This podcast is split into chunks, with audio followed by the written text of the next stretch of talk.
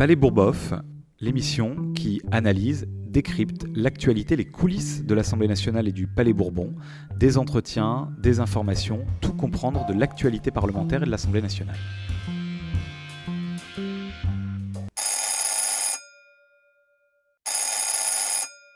Bonjour à toutes, bonjour à tous. Euh, suite de notre série consacrée à la société euh, du temps euh, libéré, et je vous propose euh, sans euh, plus attendre, euh, d'écouter ce qui était la carte blanche de Benoît Hamon autour des questions de travail, de revenus universels et de démocratie. Carte blanche passionnante. Je suis très heureux que Benoît ait pu passer ce moment avec nous. Et donc, je vous propose de retrouver Benoît Hamon.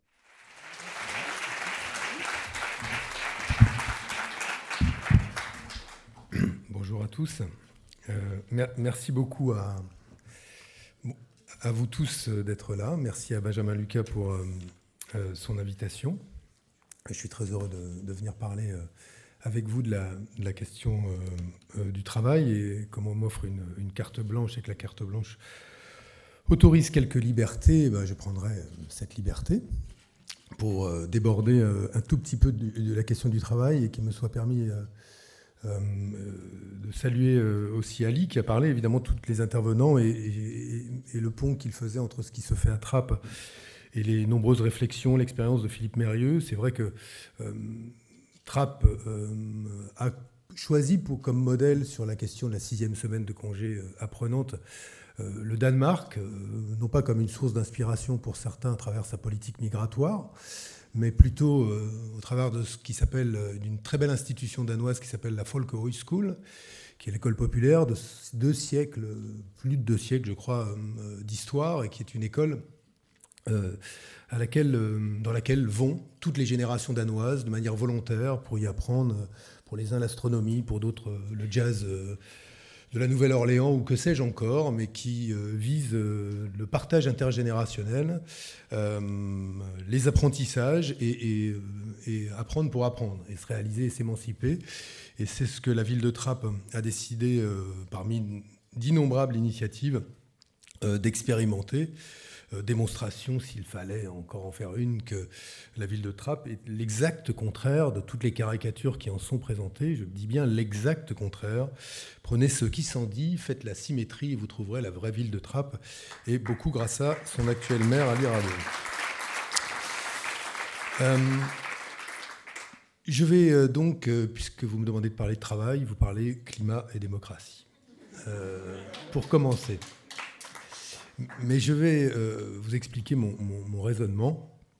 Euh, il est le suivant. On, a effectivement aujourd'hui un, débat pour ou contre la valeur travail qui est aussi euh, frustrant et là encore caricatural que, bien des aspects de notre époque, sachant que il ne nous est jamais venu à l'esprit, nous, femmes et hommes de, gauche, de, considérer que le travail en toute chose était mauvais, qu'il fallait être pour ou contre le travail. Là encore, euh, caricature de, l'époque, mais que ce qui importe, c'est euh, le sens euh, du travail.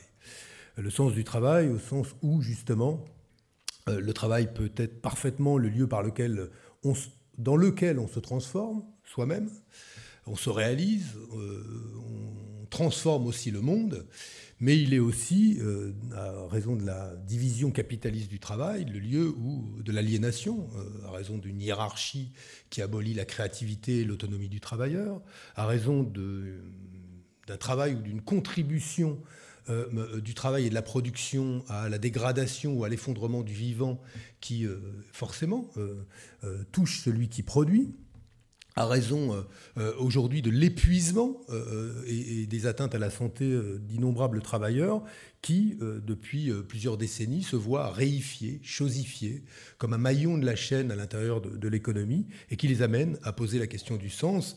Et petite parenthèse avec l'actualité, ce que j'ai trouvé formidable dans l'irruption de la jeunesse dans le mouvement des retraites, c'est que si les retraites, au départ portées par les organisations syndicales, posaient l'exigence d'un moment où on est enfin soulagé de l'obligation de travailler à 62 ans, la jeunesse est venue en disant non, c'est pour tout de suite. Nous ne voulons pas attendre le moment où nous serons à la retraite pour trouver du sens à nos vies. Ce doit être maintenant.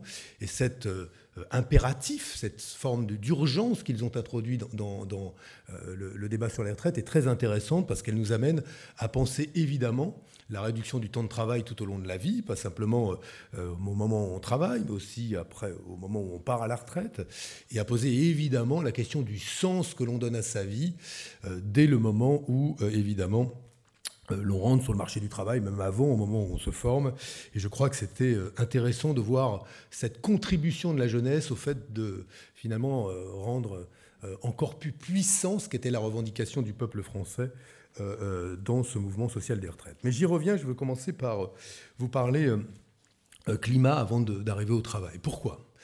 Parce que nous sommes dans ce moment charnière où nous passons de l'abstraction assez pratique, parce qu'on peut s'accommoder de l'abstraction des rapports du GIEC, à la réalité des conséquences de ceci. C'est que nous commençons à mesurer dans nos propres vies, mais aussi dans la vie de millions, sinon de milliards d'autres êtres humains, ce que ces transformations silencieuses avec lesquelles nous vivons peuvent avoir de fracassant dès lors qu'elles deviennent une réalité. Et j'ai beaucoup euh, euh, utilisé, parce que je le lis, euh, la philosophie de, François Julien comme quelque chose qui, en tout cas une philosophie, un accompagnement pour l'action politique. Mais je crois que lui qui vante, d'ailleurs, en partie ces transformations silencieuses pour contester ce, une pensée ou une philosophie occidentale qui ne voit que des choses finies, là où elle se transforme en permanence. Nous sommes là dans un moment où, après avoir longtemps su que euh, en train de fondre, eh bien, des morceaux entiers euh, des pôles sont en train de disparaître et ça fait du bruit. Ça fait du bruit et ça aura, et ça a déjà des conséquences qui sont des conséquences euh, absolument considérables. Et, permettez-moi de, faire une petite incursion avec le métier qui est le mien désormais et de vous parler de l'exemple des migrations ou de la question des migrations. ces migrations, elles changent d'échelle en raison notamment de la démographie mondiale. Elle change d'échelle depuis maintenant euh, près d'une trentaine d'années. Et pour vous donner un ordre de grandeur, et si on ne parle que des migrations internationales, hum, Sachez cependant que l'essentiel des migrations sont des migrations internes, à l'intérieur des pays, et pas des migrations internationales. Nous sommes passés euh, entre 1990 et 2020 d'à peu près 150 millions euh, de migrants internationaux, de personnes qui se déplacent, à à peu près 280, presque 300 millions aujourd'hui. Les causes, elles sont connues, c'est la pauvreté, les inégalités économiques et la polarisation de ces inégalités dans le monde.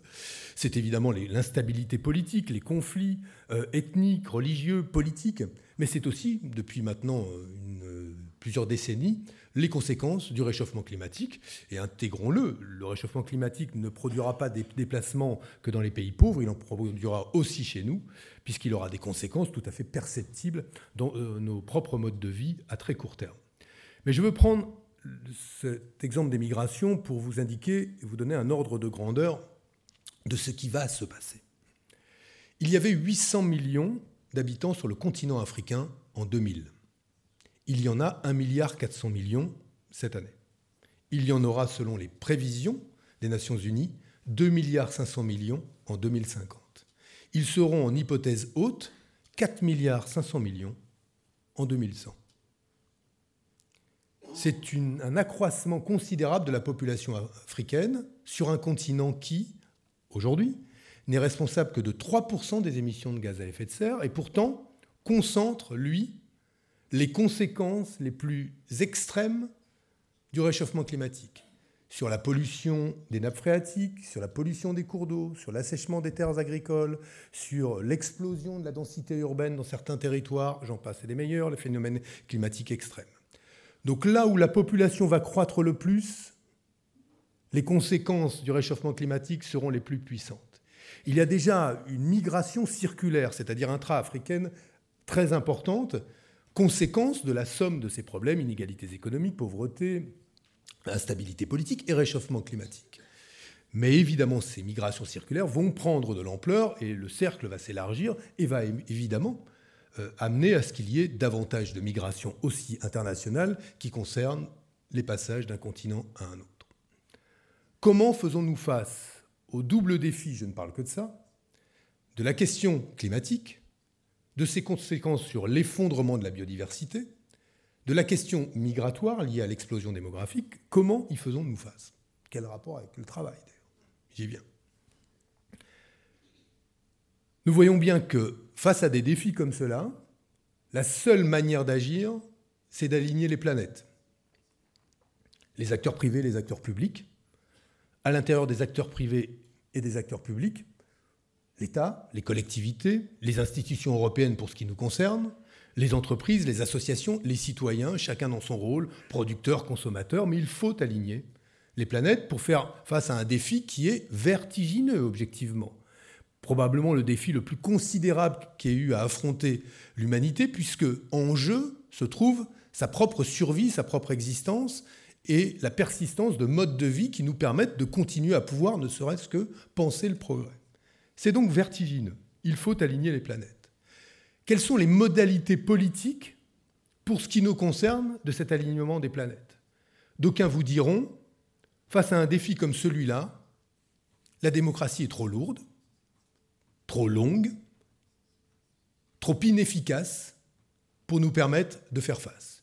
Et il faut lui préférer des régimes de type, peu importe, les mots sont à la mode aujourd'hui, illibéraux, euh, autoritaires, euh, avec un pouvoir personnel, guidés par euh, ou une avant-garde éclairée ou un ou une individu qui serait en capacité de pouvoir piloter la transition qui est celle à laquelle doivent faire face nos pays. Baliverne, évidemment.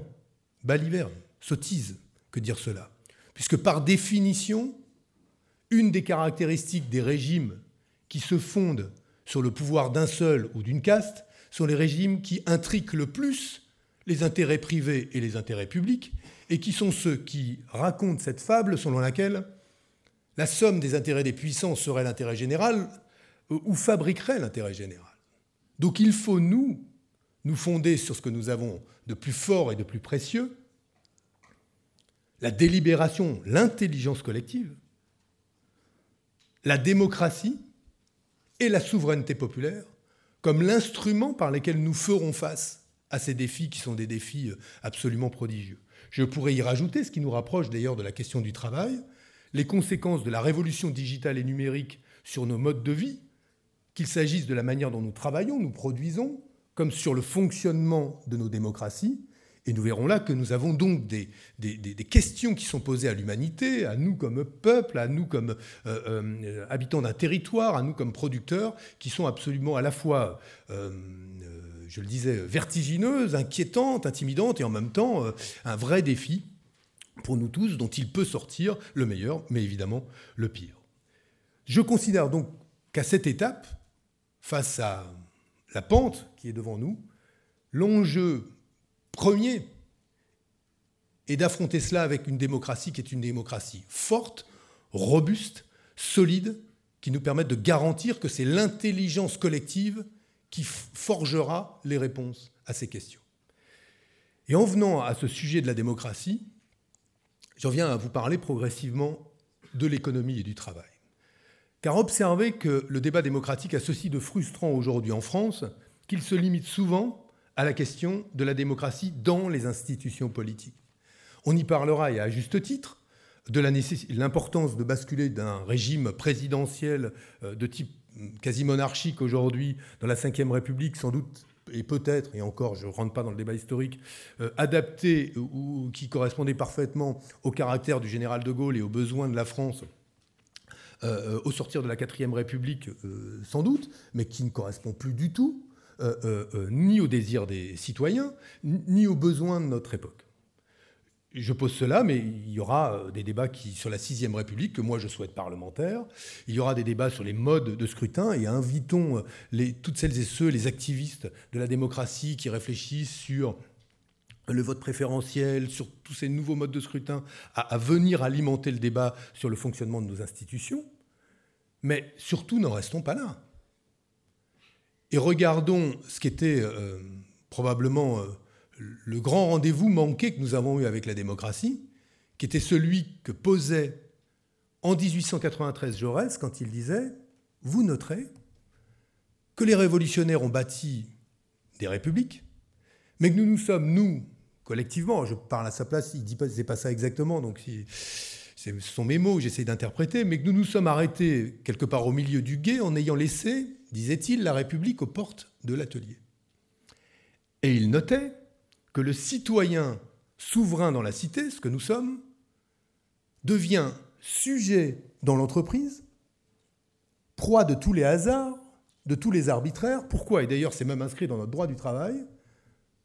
Quand il signe un contrat de travail, il accepte un lien de subordination, entre parenthèses, obéissance, à l'employeur. Et il n'a pas tort.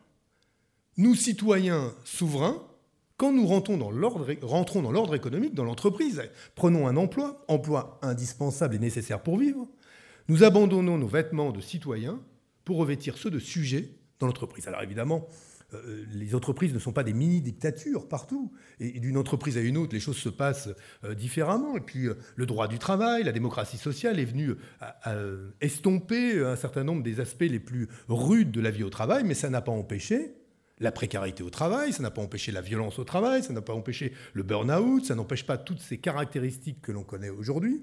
Et ça n'empêche et ne remet surtout pas en cause une réalité, ce que le pouvoir dans l'économie appartient à celui qui investit le capital. Et que la part du pouvoir qu'il aura est même liée au montant du capital qu'il investit. Plus vous investissez, plus vous avez de pouvoir. Et donc Jaurès disait, il n'y aura pas de socialisme, il parlait de socialisme à l'époque, si la République ne rentre pas dans l'atelier. Et l'invitation que je crois qu'il faut faire, si nous nous intéressons à la fois à la question de l'économie, du travail, et de la manière dont les entreprises, les travailleurs, pourront être partie prenante de cet alignement des planètes pour faire face aux grands défis qui viennent. L'urgence, me semble-t-il, est de penser le débat sur le nouvel âge démocratique, non pas simplement à l'intérieur du, finalement, du cadre que nous acceptons habituellement, qui est de savoir comment fonctionnent nos institutions, mais de réfléchir à la manière dont nous voulons porter une ambition des conquêtes démocratiques à l'intérieur de l'économie. Alors comment peut-on faire? On a des instruments. Il y a d'abord des modèles, tout aussi imparfaits soient-ils, qui sont ceux des entreprises de l'économie sociale et solidaire. J'en parle puisque la loi que j'avais fait voter en 2014 à l'Assemblée nationale est l'objet d'une évaluation par l'actuelle secrétaire d'État, Madame Schiappa, euh, mais c'est vrai, elle, évalue, et je n'ai aucun problème à ce qu'une loi soit évaluée. Je crois inscrit même dans la loi qu'elle doit être évaluée. Donc il n'y a pas de problème avec ça. Mais euh, euh, il s'agit d'être à la hauteur du moment. Et, je, note que deux caractéristiques de l'économie sociale et solidaire peuvent nous être utiles dans la période. Euh, pour vous inviter, euh, euh, et je finirai par le revenu universel Benjamin, je, te promets, pour nous inviter à démocratiser l'économie. La première caractéristique de ces modèles entrepreneuriaux, c'est la non-lucrativité ou la lucrativité limitée. Ça veut dire quoi? Ça veut dire que le capital investi dans ces entreprises n'est pas l'objet d'une recherche effrénée de rendement et qu'il n'est pas l'ingrédient à partir duquel on décide de la vie et de la stratégie d'une entreprise. La lucrativité limitée ou la non-lucrativité, elle soustrait l'entreprise au désir du propriétaire de l'entreprise de s'enrichir à tout prix, ou à travers le rendement qu'il tire du capital qu'il investit, ou à travers le fait qu'il pourra un jour faire la bascule en vendant son entreprise à un prix supérieur à celui qu'il l'a acheté ou au capital qu'il avait investi au départ. Et c'est en cela que la lucrativité limitée ou la non-lucrativité nous permettent de penser le développement d'un modèle économique fondé sur des entreprises inscrites dans une économie de marché, qui acceptent euh, euh, d'être mises en concurrence, qui innovent sur euh, leurs marchés respectifs, mais dont le fonctionnement, l'objet social, n'est pas d'enrichir ou de permettre aux propriétaires de réaliser des bénéfices, mais bien de vendre un service et de le vendre le mieux qui soit de s'inscrire dans une logique beaucoup plus collective, dans une perspective plus collective, qui fait d'elle les acteurs, le cas échéant, d'une transformation de notre modèle de développement euh, et, d'un modèle de développement évidemment qui soit beaucoup plus soutenable et, sobre qu'il ne l'est. Alors comment on pourrait faire tout cela? Je dis, il y a mille manières aujourd'hui de, de, pouvoir engager ce changement d'échelle de l'ESS. Mais j'indique aussi que l'autre caractéristique de ces modèles qui, doit aujourd'hui irriguer notre pensée sur la transformation du modèle économique, c'est la démocratie ou à tout le moins la délibération collective dans ces entreprises. Parce que dès lors que le travailleur, producteur, est associé à la décision selon des modalités qui fonctionnent parfaitement bien dans d'innombrables entreprises de l'ESS aujourd'hui, eh bien, les questions de l'intérêt général, vous savez, on parle beaucoup d'aujourd'hui des critères ESG, qui sont les critères qui, à partir desquels on mesure le niveau de responsabilité d'une entreprise sur les questions écologiques et sociales. Puisque ces critères euh, euh, sont euh, de plus en plus forts, vu que l'Union européenne réfléchit à une taxonomie verte, elle a mis en place une taxonomie verte et pourrait mettre en place une taxonomie sociale demain, eh bien, une des meilleures garanties que ces objectifs soient atteints est encore de permettre aux travailleurs citoyens de pouvoir être partie prenante de la décision, et en étant partie prenante de la décision, de permettre à l'intérêt général, à la question la plus large, donc du bien commun, d'être une composante, un des facteurs à partir desquels les entreprises délibèrent, décident et font leurs choix stratégiques. Donc démocratie, non-lucrativité ou lucrativité limitée sont deux des ingrédients sur lesquels nous devons travailler pour faire quoi? Un, augmenter le nombre d'entreprises de l'économie sociale et solidaire dans ce pays. Deux, faciliter la transition d'entreprises commerciales classiques vers des modèles à lucrativité limitée ou à, démocratie, ou à délibération collective. Trois, créer les écosystèmes de financement qui permettent de disposer des capitaux pour développer ces entreprises et les créer.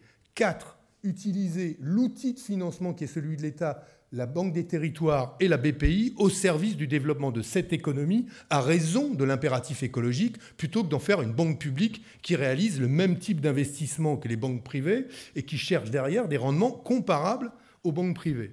5 faire une loi de programmation budgétaire sur le développement de l'USS de façon à avoir de la visibilité sur des objectifs à atteindre, évaluer la pertinence de politiques publiques et y rajouter évidemment les incitations fiscales qui doivent rendre préférable ce modèle entrepreneurial non lucratif et démocratique au modèle entrepreneurial plus classique d'une société commerciale.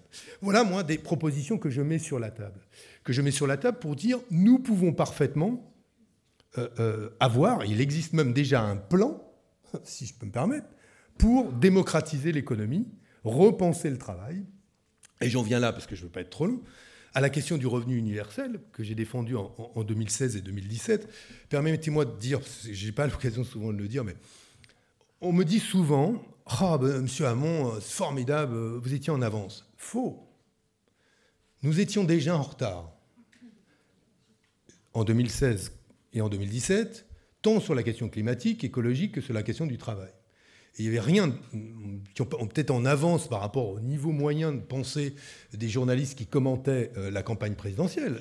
Mais, non, mais je le dis parce que c'est souvent on m'a dit ça, mais, mais pas par rapport à ce qui nous estimions être collectivement l'urgence écologique, euh, les impératifs liés aux transformations et aux mutations du travail, les besoins économiques, les besoins sociaux, rien de tout ça. Je, pense même que si euh, la gauche et l'écologie politique s'étaient unis pour dire cela plus tôt, nous ne serions pas dans la situation qui est la nôtre collectivement aujourd'hui. Fin de la parenthèse, je ne fais plus de politique.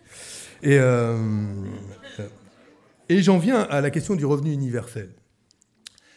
Quel était pour moi l'intérêt du revenu universel Et pourquoi j'ai cheminé d'un, d'un corpus politique, idéologique, euh, où euh, on pensait à la redistribution des richesses comme le résultat d'un rapport de force entre le capital et le travail, ce à quoi je crois toujours, hein, vers le revenu universel. Un, le revenu universel, dès lors qu'il est, je le rappelle, inconditionnel, tout le monde le perçoit.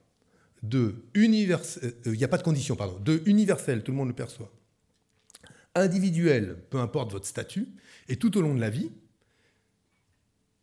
Qu'est-ce que cela change? Cela prédistribue la richesse ou une partie de la richesse produite sans même devoir attendre un rapport de force incertain entre le capital et le travail pour savoir si ceux qui vivent du travail vont tirer correctement bénéfice de ce rapport de force-là. Un, c'est une prédistribution. Et c'est effectivement un changement de stratégie assez radical des forces qui soutiennent le travail pour dire nous pensons aujourd'hui qu'en l'état du partage du pouvoir, il est préférable de prédistribuer une partie de la richesse plutôt que d'attendre le résultat du rapport de force capital-travail, constatant que depuis 30-40 ans, à raison de la globalisation, à raison de la baisse du pouvoir des salariés dans euh, les entreprises, ce rapport de force s'est dégradé au profit du capital et au détriment du travail. Deuxième argument, puisqu'on parle du travail, une des grandes confusions de notre époque, c'est euh, de voir le travail uniquement dans l'emploi. Et d'ailleurs, je, me livre souvent à ce jeu dans des assemblées, on me pose la question du revenu universel. Si je vous pose la question avez-vous un travail? Vous répondrez en réalité à la question avez-vous un emploi? Si vous dites non, c'est parce que vous êtes retraité, c'est parce que vous êtes chômeur, mais cela veut-il dire pour autant que vous ne travaillez pas? Ben, La réalité du travail, c'est qu'elle ne se résume pas à l'emploi. Elle distingue peut-être d'ailleurs pour certains le travail subi, contraint, c'est-à-dire obligatoire pour vivre, du travail choisi. Si demain je décide d'entraîner une, équipe de foot de, je ne sais pas si on dit poussin maintenant ou minime toujours, il y a des nouveaux noms, bon bref. C'est un travail euh, réel. Je vais devoir aller euh, les entraîner, les accompagner euh, sur les terrains de foot, gérer les humeurs des uns et des autres, gérer les parents. mais c'est un travail que j'ai choisi. Il crée du lien social. En créant ce lien social par l'activité sportive, il peut d'ailleurs nous éviter les coûts de l'inactivité, euh, les coûts euh, euh, liés au fait qu'il n'y ait aucun encadrement, les coûts sociaux, les coûts individuels, les coûts éducatifs. Donc, ce travail-là peut être reconnu en partie par le revenu universel, comme d'ailleurs le travail qui peut être celui du foyer, le travail domestique, aujourd'hui très genré comme travail, puisqu'il est essentiellement la, charge des femmes. D'ailleurs, c'est pourquoi parle-t-on aujourd'hui de double journée de travail pour des femmes? Bien parce qu'elles sont obligées de travailler pour avoir un boulot et qu'en plus, il y a une charge de travail liée au travail domestique. Bref, le travail n'est pas que l'emploi. Et le revenu universel, étant un revenu qui s'adresse à tous, inconditionnel, reconnaît tout le travail. Et puis, dernier argument, en lien avec la question démocratique, c'est que le revenu universel a l'immense vertu, j'en termine par là, dans un projet où nous voulons démocratiser l'économie, de ne pas se contenter de penser à l'organisation des entreprises, non lucratives et démocratiques, mais de donner du pouvoir aux salariés, puisque ce pouvoir procéderait de quoi? Du fait de ne plus être dépendant de son seul salaire pour vivre. Dès lors que vous n'avez pas cette contrainte de ne vivre que grâce à un salaire qui est lui lié à un contrat de travail dans lequel vous acceptez le lien de subordination, mais que vous avez en début de mois toujours un revenu qui complétera votre salaire ou votre pension, que sais-je encore, ce sont des marges de manœuvre, une liberté, une capacité à négocier qui peut tout aussi bien vous amener à changer la nature de votre relation avec votre employeur qu'à décider de bifurquer dans votre vie et de choisir une autre vie. C'est donc un espace ouvert pour chaque citoyen, indépendamment de sa situation, pour pouvoir se réaliser, s'émanciper, euh, euh, contribuer et travailler d'ailleurs à fabriquer du commun et du collectif. Et c'est pour ça que je lis les deux, la question du revenu universel et la question des modèles entrepreneuriaux, comme deux briques d'un seul et unique projet, et dont j'estime qu'elles sont, ces deux briques, indispensables si nous voulons, en outre, renforcer nos modèles démocratiques pour faire face à quoi? Aux grands défis qui sont ceux du réchauffement climatique, de la polarisation des inégalités, des instabilités internationales qu'elle crée et des transformations radicales sur nos modes de vie de la révolution digitale. Voilà ce que je voulais vous dire comme carte blanche. Je ne sais pas si j'ai été ou trop long ou trop court ou pas assez ou quoi que ce soit, mais c'est tout ce que j'avais à vous dire. Mais, euh, euh, mais c'est une manière pour moi de, vous dire que tout ça et tout ce dont on a pu parler depuis quelques années reste évidemment euh, pour moi d'une grande actualité. J'espère, et je terminerai par ça, je vais vous dire un petit mot politique, c'est que si la démocratie est cruciale pour nous, et si nous voulons lui accorder du soin, je dis aux femmes et aux hommes de gauche et de l'écologie politique, membres de partis ou de plus en plus nombreux en dehors de ces partis, euh, acteurs du mouvement social, euh, porteurs de combats absolument,